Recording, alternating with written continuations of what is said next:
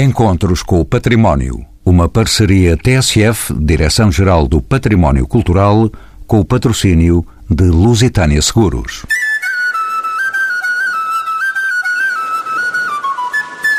Aqui, tudo fala de um tempo antes da história, em que a África estava unida à Europa e, ao mesmo tempo, tudo esconde. Depois, muito mais tarde, quando as ervas deram flores e já existiam homens para colhê-las, levas sucessivas de povos do mundo pré-histórico aqui vieram fixar-se, porque ali havia terra boa, sol brilhante e mar tranquilo.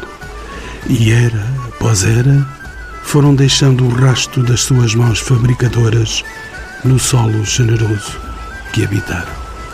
Hoje, Passados milhares de anos, o movimento é semelhante.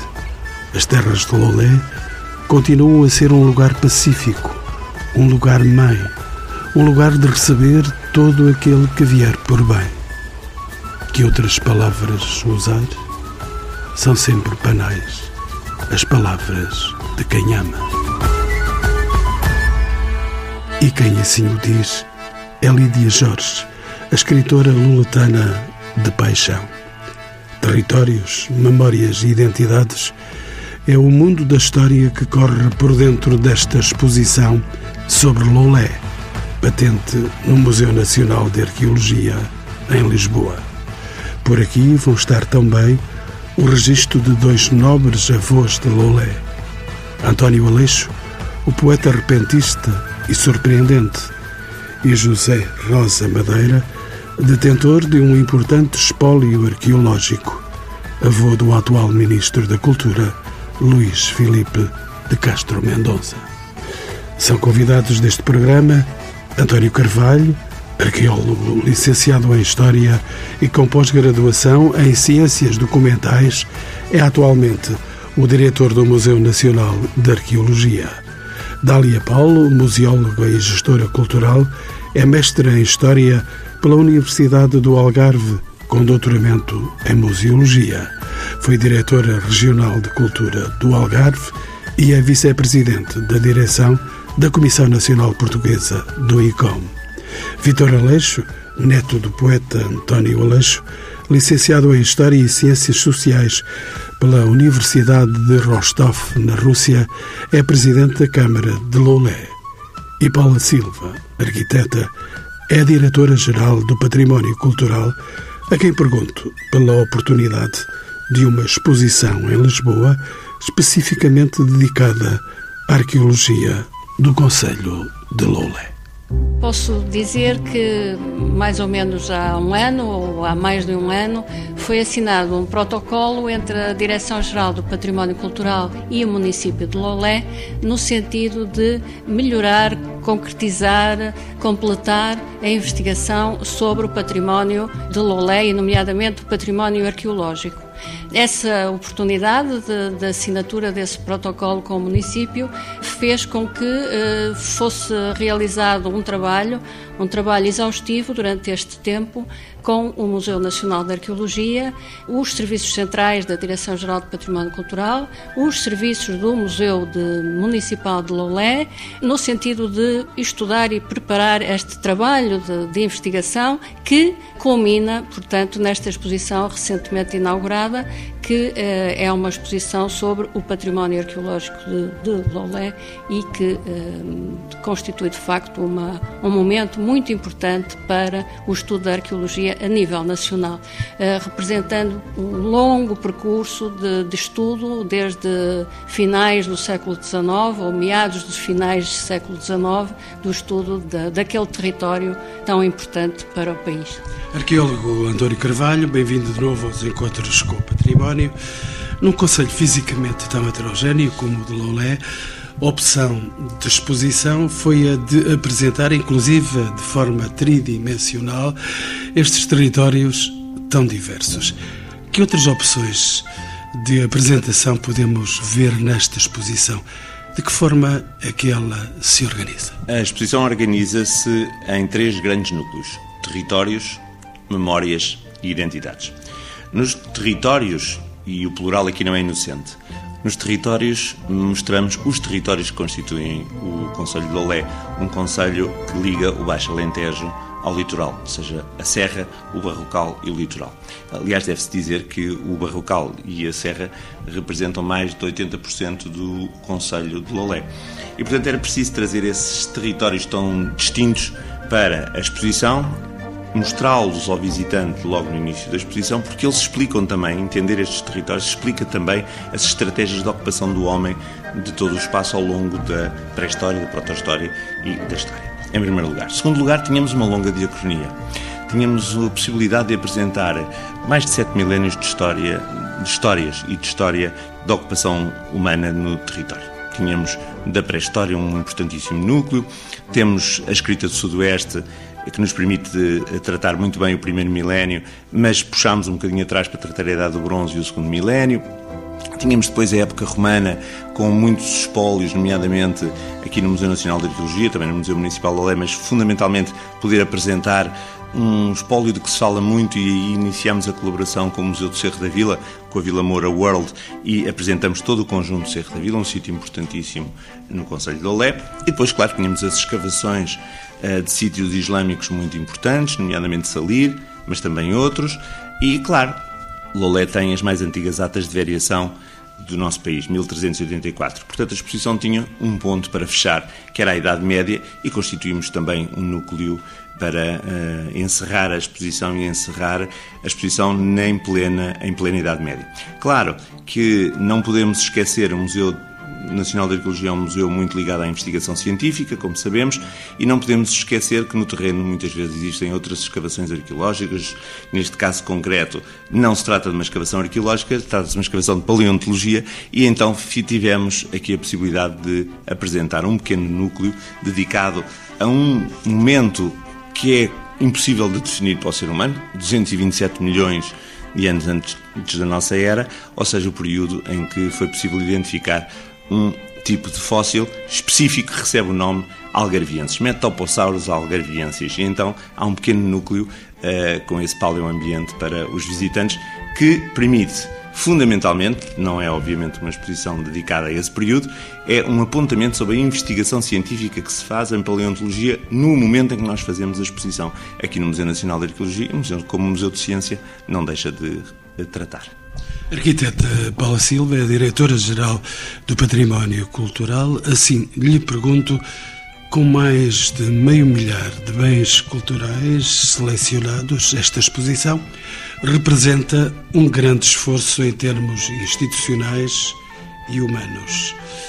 Que entidades e parcerias estiveram envolvidos na preparação desta mostra, arquiteta Paula Silva? Antes de mais, uh, o início deu-se com o protocolo que foi celebrado entre o município de de Lolé, que aproveito também para agradecer todo o esforço da, do município neste trabalho que foi feito, mas é uma parceria uh, de, de, de, várias instituições, mas não posso deixar também de salientar o trabalho aqui do Museu Nacional de Arqueologia e do Dr. António Carvalho, nesta conjugação de, de esforços para concretizar esta exposição.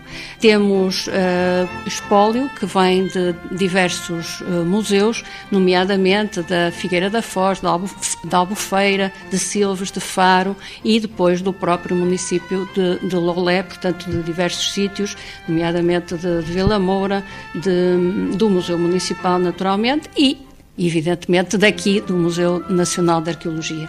Gostava de, de salientar também que, evidentemente, também temos os comissários, que seguramente eh, serão referidos para as diferentes épocas da, da exposição, que o Dr. António Carvalho acabou de, de frisar, e, e, não posso deixar também de salientar o papel excelente também que teve neste desígnio, que se concretizou da doutora Dália Paulo, enquanto diretora municipal dos Serviços Culturais da Câmara de Lolé. A fazer os profissionais, retiram, entretanto, da nossa presença a diretora-geral do Património Cultural, a arquiteta Paula Silva.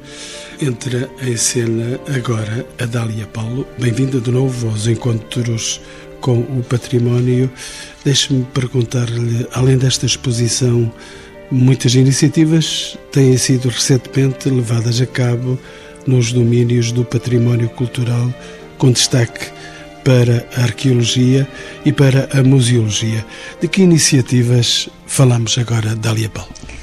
Falamos de iniciativas relacionadas com um desígnio grande que começou em 2014, que foi a credenciação do Museu Municipal de Lolé na rede portuguesa de museus e a partir daí foram definidas as linhas de atuação e as ações concretas para repensar o que é o património cultural e, nomeadamente, o património arqueológico de Lolé, depois dar-lhe a sua ou voltar a dar-lhe a sua função social e a retomá-lo às pessoas.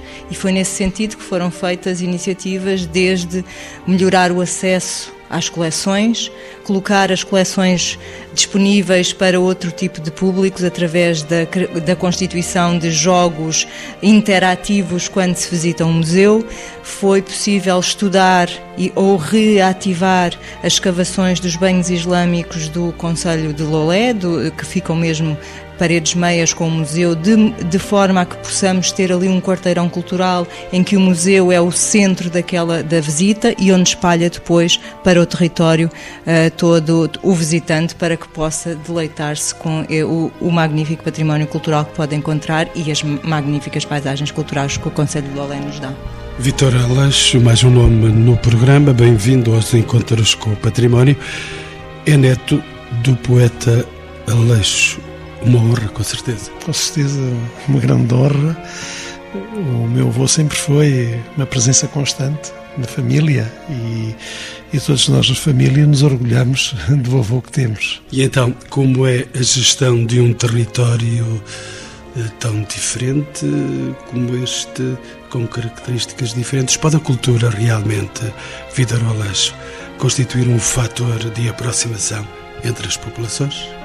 Com certeza, gerir ou administrar um território como Lolé é, entusiasmante, porque é um território rico na sua diversidade, na sua paisagem humana e física, e com certeza que aqui a cultura emerge, de facto, como um centro capaz de provocar um olhar para este território de uma perspectiva que não é habitual, que não era até aqui eh, olhada de forma sistemática, que não era suficientemente valorizada, na minha opinião.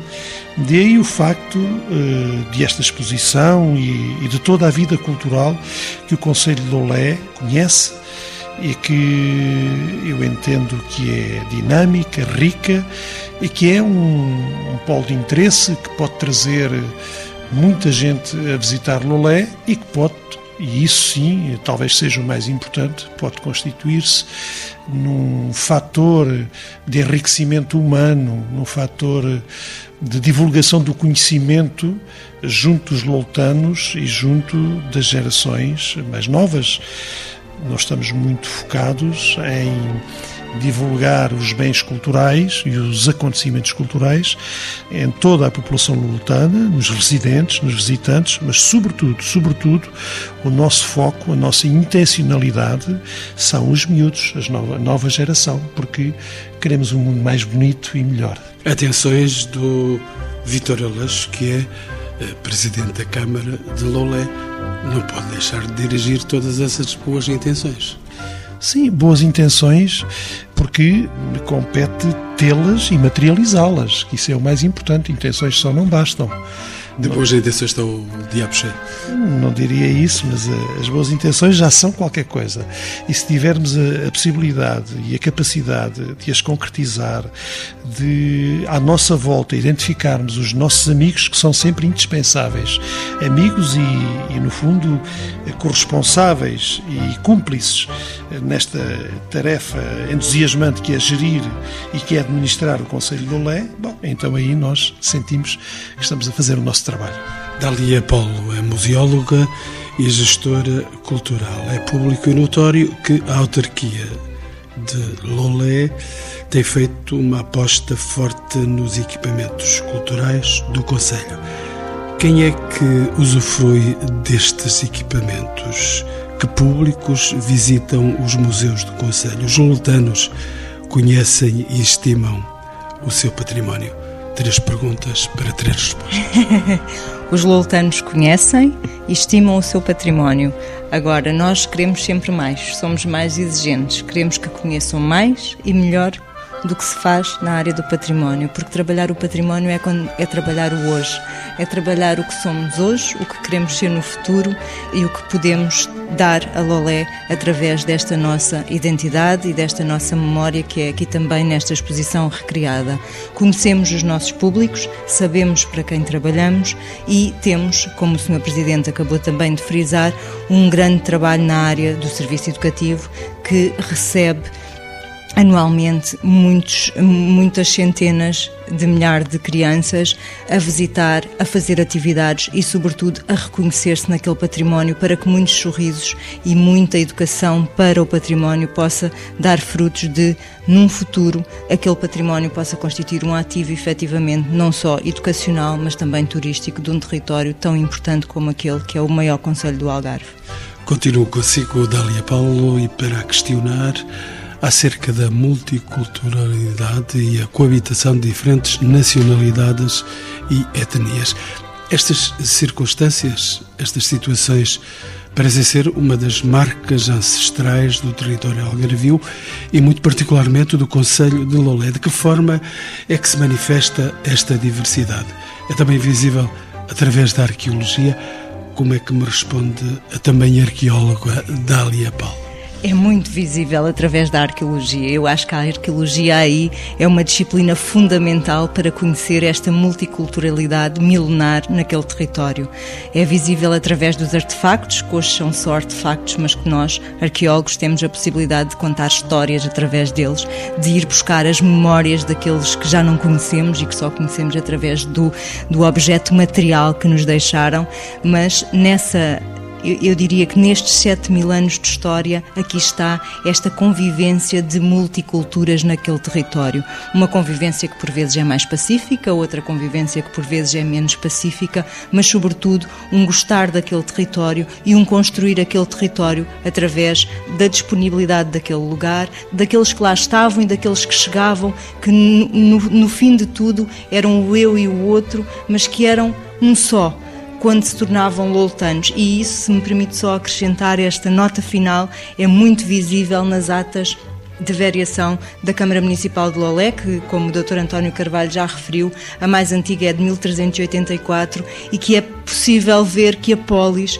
aquela cidade, aquele território, era dirigida por, pelas várias multiculturalidades ali existentes. Nós tínhamos judeus, tínhamos ainda a presença árabe muito forte e tínhamos os cristãos. E todos para bem das populações e para a segurança das populações a trabalhar aquele território. É verdadeiramente uma exposição onde nós podemos ver isso e, portanto, é uma exposição muito contemporânea desse ponto de vista, onde a partir dos, re... dos vestígios arqueológicos nós podemos trabalhar um território que tem hoje mais de 100 nacionalidades a viver em permanência no Conselho de Lolé.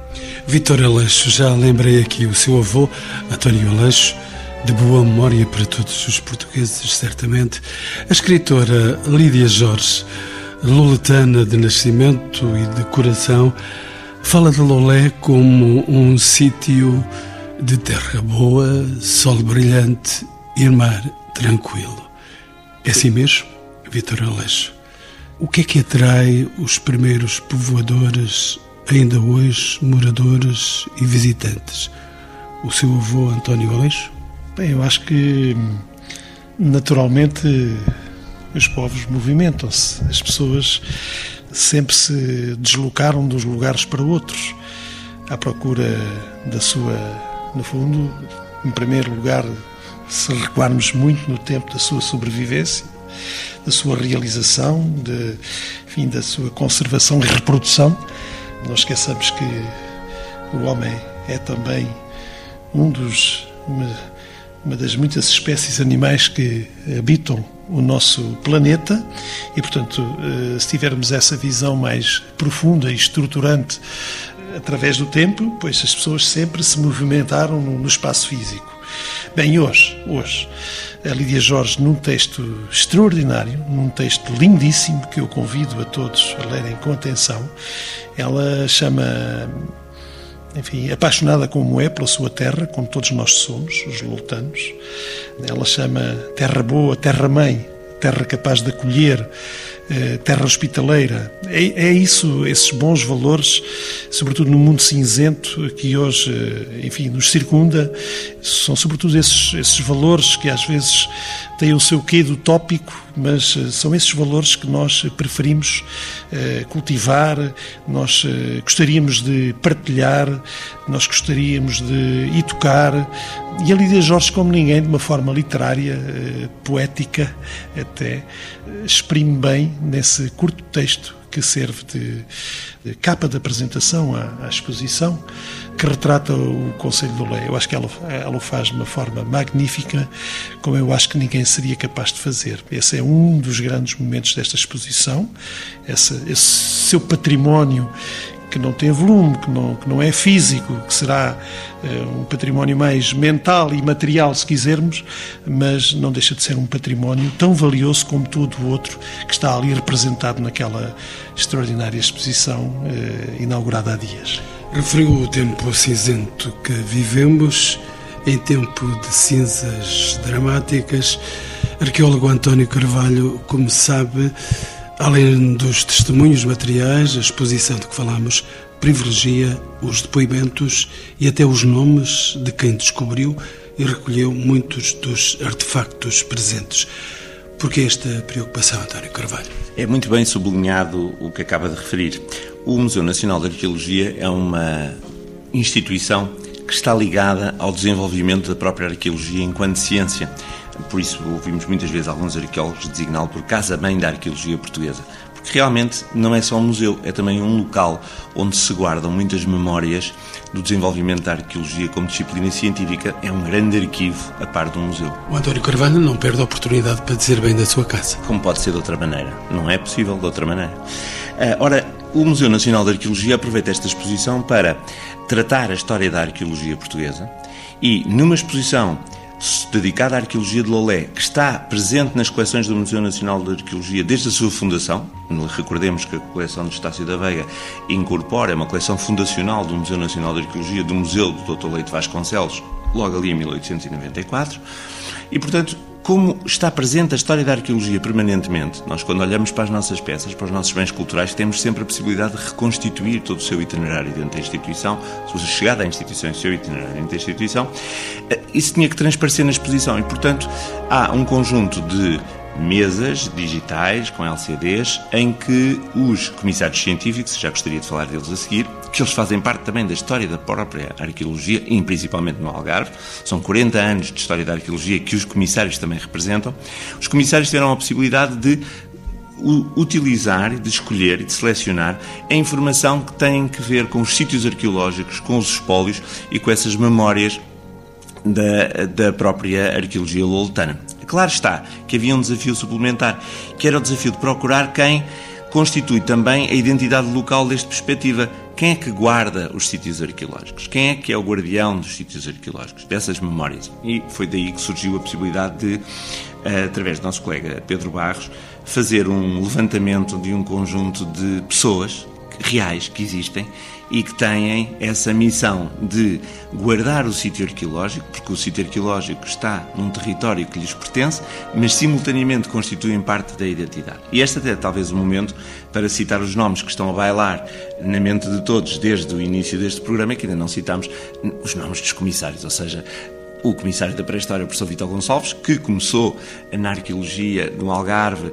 nos anos 70, é o primeiro núcleo e é o primeiro comissário, Antes disso tivemos os geógrafos com a professora Ana Ramos Pereira. Depois temos o comissário seguinte, o professor Amilcar Guerra, com trabalho nomeadamente naquilo que nós designamos pela escrita do Sudoeste, uma das formas de escrita mais antigas. De... Onde nós já estivemos? Exatamente, no Museu eh, em Almodóvar, da escrita do Sudoeste, precisamente, bem lembrado. Eh, depois, por o período romano, a professora Catarina Viegas, também fez os seus estudos académicos ligados ao Algarve alguém que se relaciona diretamente com esse primeiro momento que há bocado citava dos anos 70, a professora Helena Catarino, que é a comissária do período islâmico, e um, um professor da Universidade do Algarve, o professor Luís Oliveira, que tem a seu cargo o período medieval. Ou seja, também temos aqui uh, eh, 40 anos de investigação O Lolé é um conselho sempre com investigação ativa no domínio da arqueologia e, na exposição também está a história da arqueologia nos últimos 40 anos no que se relaciona a Lolé.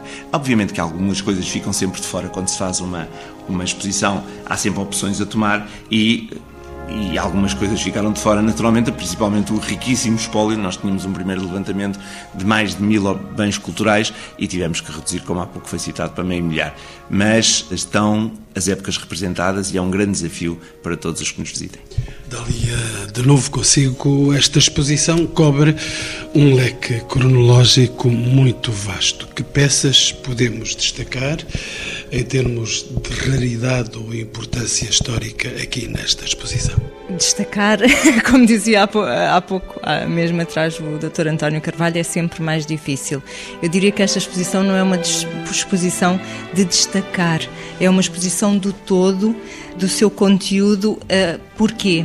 Porque é uma exposição que conta uma história e, ao contar uma história, não quis destacar peças por período, quis quase tratá-las na sua homogeneidade, mas nós podemos encantar-nos com uma gárgula, podemos nos encantar com um bocal de poço lindíssimo, podemos, por outro lado, admirar os, o magnífico espólio do Museu do Cerro da Vila, já aqui também citado, e que é pouco conhecido.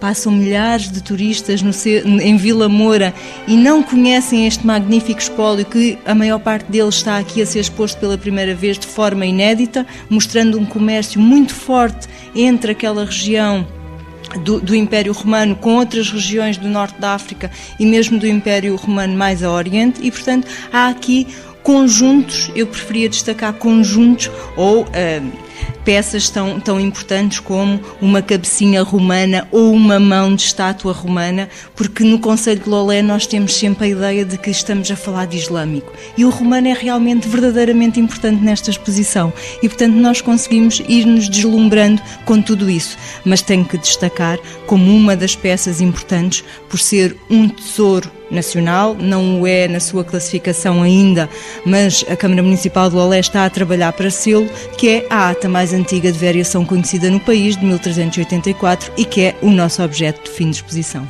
Vitória Leixo, de novo ligado com Lolé, quando o turismo de sol e praia constitui um dos motores económicos do Conselho, qual pode ser o papel da cultura?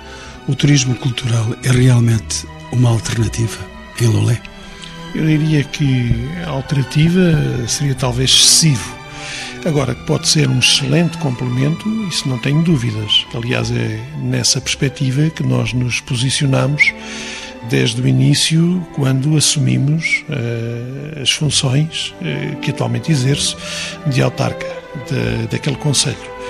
Na verdade, a cultura, cada vez mais, uh, se for bem divulgada, se for bem tratada, preservada, classificada, que é aquilo que estamos a fazer, não é?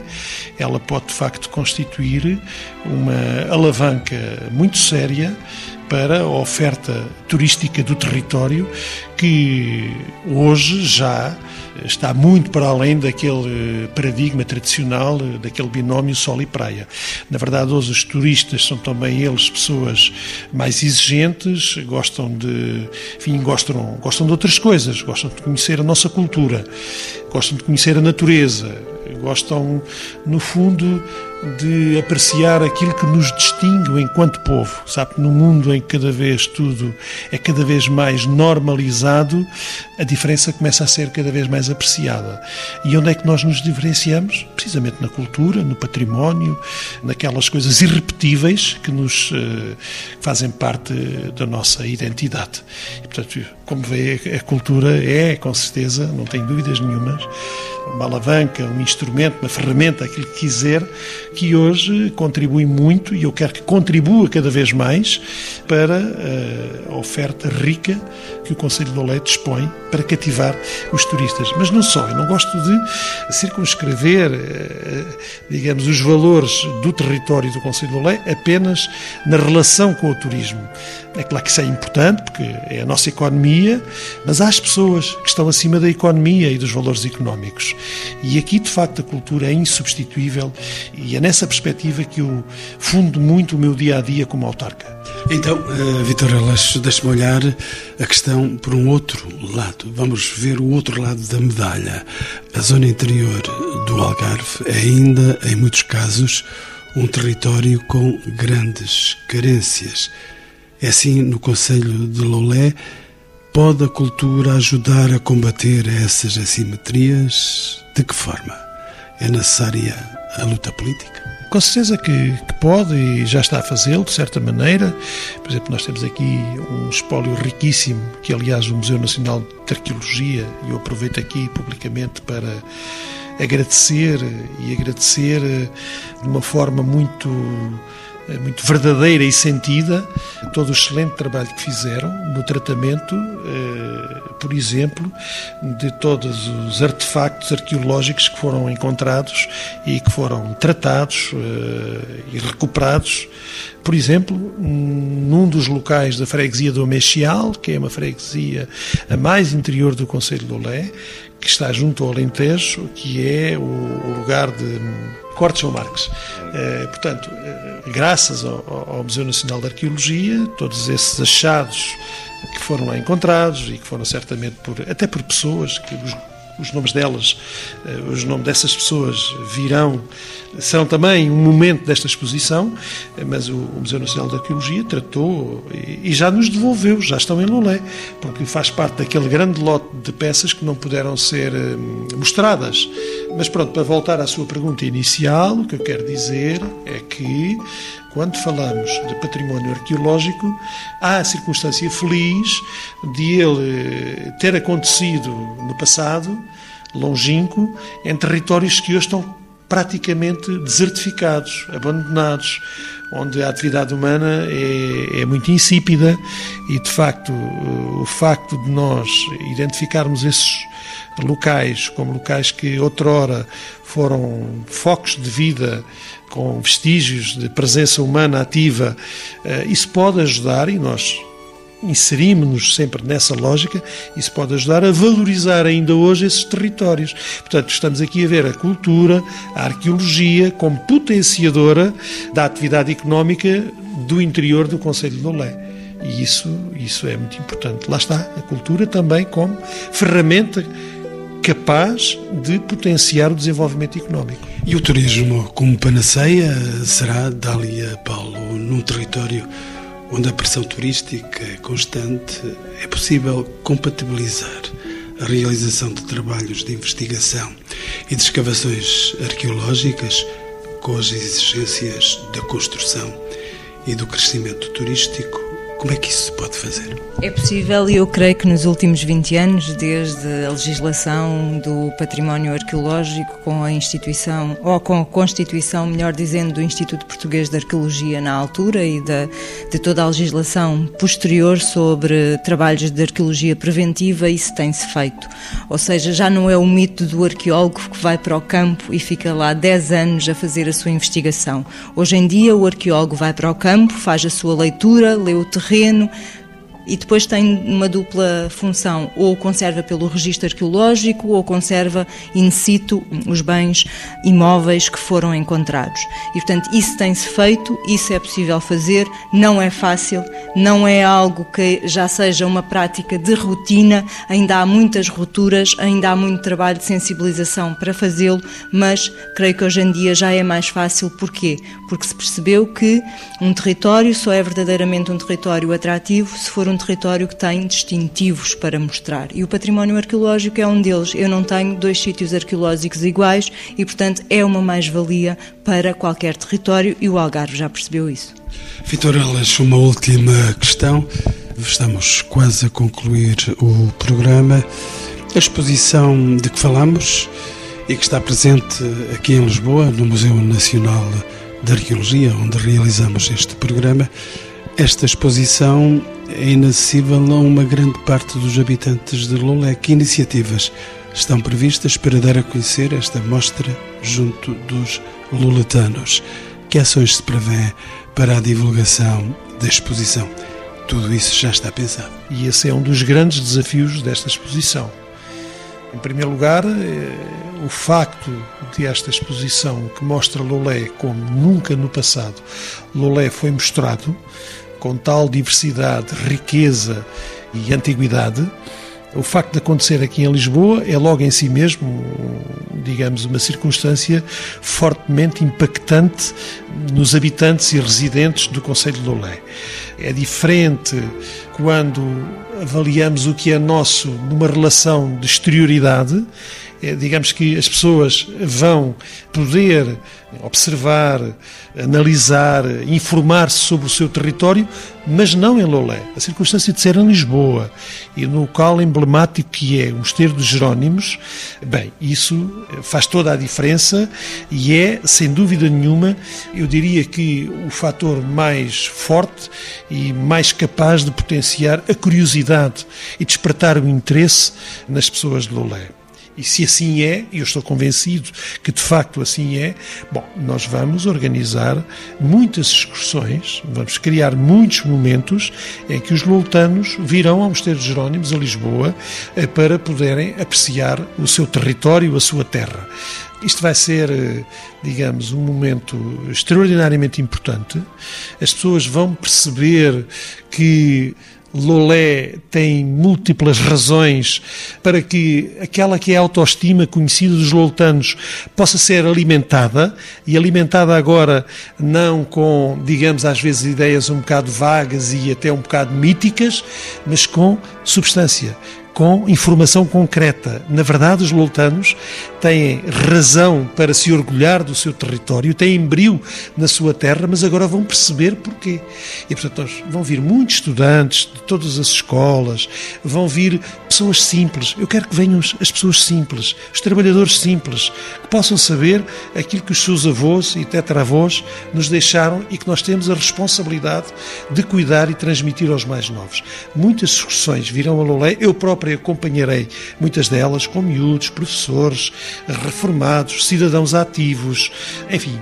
Lolé passará por aqui no próximo ano em grande número e isso será um grande momento para o Conselho de Lolé nestes últimos 40 eh, anos de democracia. E quem vai ganhar com tudo isso vai ser a capital do país, Lisboa, aqui no centro deste retângulo. Dália, estava-me a pedir ainda a palavra. Sim, eu gostaria de acrescentar ao que o Sr. Presidente estava a dizer que uh, nós queremos que uh, esta exposição toque cada loltano. E para tocar toda, cada loltano temos preparado quer um programa de serviço educativo dedicado à população escolar para virem a Lisboa ver a exposição, mas também temos preparado um programa de extensão cultural para outros públicos para que a cada mês a exposição seja novamente lugar de atenção neste museu a nível nacional e a nível local. Mas por outro lado, o que é importante é que aqueles que não conseguirem vir a Lolé não vão deixar de ver e aqui o ver é entre aspas, mas não vão deixar de ver ou de sentir a exposição que está em Lisboa, porque vão, vamos fazer ações específicas em todo o território loltano para que cada um possa sentir esta exposição em Lolé, possa aumentar a sua autoestima, porque desde mini exposições temporárias pelo território até uh, ações com os doadores e achadores, tudo vai ser feito também para aqueles que não tiveram a oportunidade de no próximo ano e meio visitarem a exposição em Lisboa.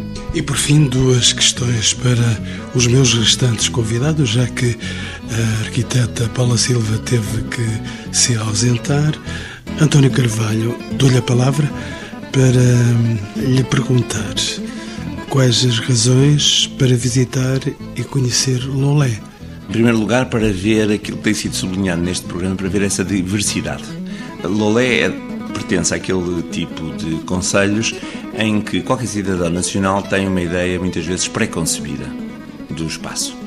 Até sabe em detalhe um ou outro sítio, por causa daquilo que é a passagem de uma imagem estereotipada. Ora, este Lolé que nós trazemos para esta exposição, este territórios no plural, que vamos mostrar nesta exposição, esses sítios arqueológicos. Esta identidade. É, que fazem essa identidade, estas identidades, muito bem, são outro lolé.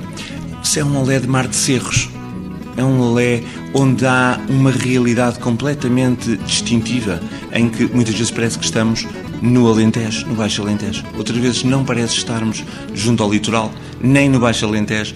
No âmbito da nossa exposição, muitas vezes tivemos reuniões em que se referiam ideias para desenvolver e houve um momento em que alguém falava de um Portugal em miniatura, porque tinha realidades tão distintas entre esse, nesse território, nesse retângulo que vai de Almodóvar, no Baixo Alentejo, até ao mar, até Vila Moura, que há bocado foi citado, podíamos citar outros locais na costa, tão distinto que revela um território muito diferente e, portanto, múltiplos territórios.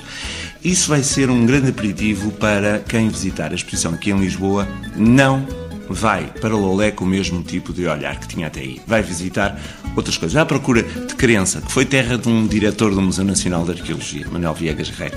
Vai certamente procurar o Corte João Marques, que há bocado era citado, mas vai procurar muitos outros sítios, mesmo alguns, se calhar, que estão debaixo d'água, e que vai interrogar-se como é que, junto à praia do Trafal, não encontra Lolé velho, mas que pode ver na exposição. Ora, eh, isto, a exposição vai funcionar como esse cartão de visita para redescobrir o território. Portanto, há pouco foi referido, os serviços educativos dos dois museus vão trabalhar em trazer a população, cerca de 10 mil crianças de Lolé que estão no, no ciclo de ensino obrigatório, à exposição, vão voltar a olhar para Lolé com outros olhos, para a sua terra com outros olhos. De qualquer maneira, existirá também o fenómeno inverso, certamente. Gente ou da diáspora loletana ou gente nacional que conhece Lolé a partir de certos estereótipos e que depois de ver a exposição, quando regressa ou vai querer regressar ou, ou pretende regressar ou vai regressar e vai procurar algo que não conhecia até ali. Dália Paulo, afinal, porquê é que devemos visitar esta exposição? Porque aqui vamos encontrar a alma loletana ao longo dos últimos 7 mil anos de história. E António Aleixo, essa alma alguma vez foi perdida? O seu avô andou à procura dela. Essa alma nunca foi perdida, eh, mudou muito ao longo dos milénios e hoje é escrita e cantada por eh, artistas, escritores, eh, compositores, poetas como o meu avô. Enfim, Lolé é uma terra que suscita paixões e tem muitos intérpretes dessas paixões. E eu sinto-me uma autarca feliz por esse facto e quero honrar o meu conselho, estando à altura da responsabilidade que é ter um território tão rico com esta paisagem humana como é eh, o território de Lolé.